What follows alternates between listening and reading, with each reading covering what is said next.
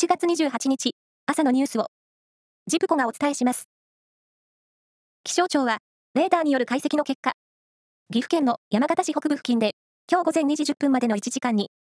およそ110ミリの猛烈な雨が降ったとみられると発表しました。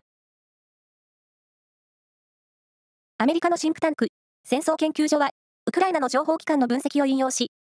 ロシアが兵力を補うため目的を隠して、キルギスなど旧ソ連を構成した中央アジアからの移民を募集しているという見方を示しました。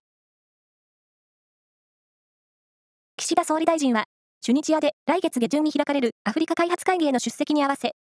中東諸国を歴訪する方向で調整に入りました。国際原油市場の安定化に向けて、産油国と直接協議する方針です。サッカーの東アジア E1 選手権は昨日、トヨタスタジアムで男子の最終戦が行われ、日本は韓国に3対0で勝ち、4大会ぶり2回目の優勝を果たしました。プロ野球のオールスターゲームは昨日、愛媛県松山市で第2戦が行われ、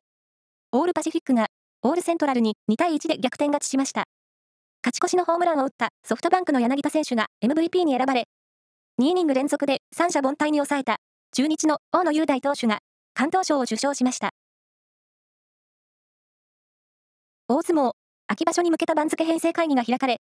初土俵から5場所連続で勝ち越したカザフスタン出身の金峰山など、2人が新たに終了に昇進することが決まりました。金峰山は、現在25歳。カザフスタン出身の関取が誕生するのは初めてです。着せ替え人形のリカちゃんが、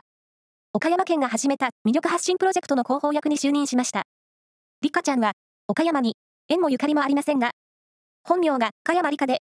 担当者は、おお、と驚く魅力を発見してもらい、おお岡山理香ちゃんとして、幅広い層に PR してもらう狙いだと説明しています。以上です。